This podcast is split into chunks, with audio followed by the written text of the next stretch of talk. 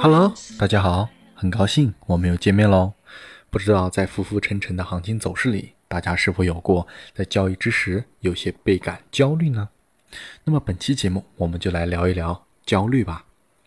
在名词的定义里焦虑是指个人对即将来临的可能会造成危险或威胁所产生的紧张。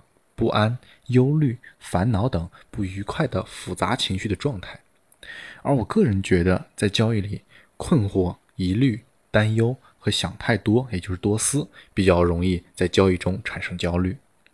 比如，小明同学下单后上网看别人的评论，不同阵营的观点、新闻，或者跟别的交易员闲聊，有的说涨，有的说跌，小明顿时就会处在利弊选择的中间，犹豫、纠结涌上心头，该出场还是该拿着，痛苦万分。那小小的一丝疑虑，却生出了一大堆顾虑。小明本来进场前就写好了的交易计划，花了很多时间分析的对策，却因这些又浮现的疑虑，动摇了对自己计划的信心。其实，一旦决定了对的策略，就要勇往直前，不要再犹豫不决、优柔寡断、受他人影响了。首先，时机是不等人的，不同的进场时机将决定大部分交易者的结果。因为经历的心理考验是不一样的。其次，自己所选择的路不走到最后，永远不知道路的尽头结果是怎样的。所以说，不合时宜的忧虑对于结果大概率不太会有多少正向的影响。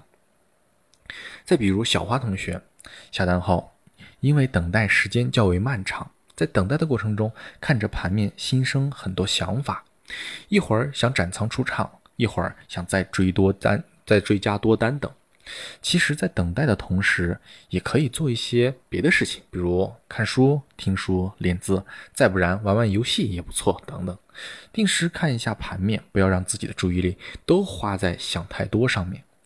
想太多，要么是因为闲得慌，要么就是没想清楚就进场的随机交易。归根到底是什么？这还是真的只能靠你自己去多想想。再比如小爱同学，因为过去各式各样的亏损单，在心里总是不断的回忆着之前单子的一百种死法。只要下单后，不管走势如何，就忍不住拿过去往往来与当下的交易做场景再现的遐想，不是获利回吐的被迫害妄想，就是转危为安、力挽狂澜的幻想。脑海里却会没完没了的吐槽，絮絮叨叨，不停的提起或者想起。其实呢，何必呢？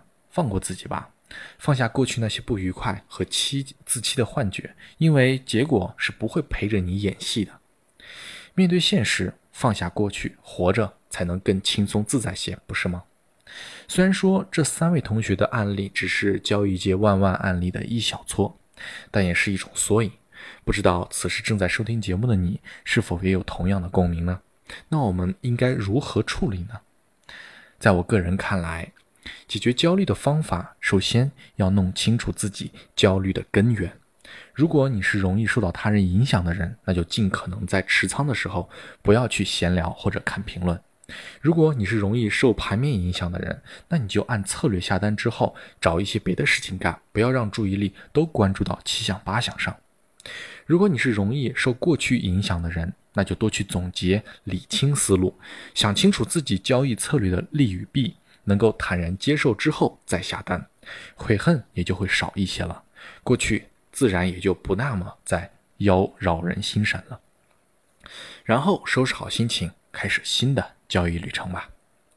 其实最好的解决心法就是活好当下，做好手里的单，而不要为还未发生的事情过度担忧。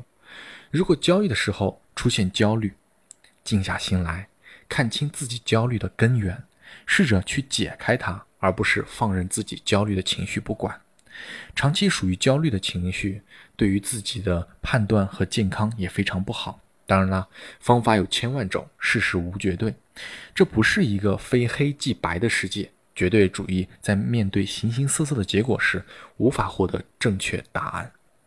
那么。焦虑就会出现，在此希望大家能够找到适合自己的交易方式方法，并长久快乐的生活下去吧。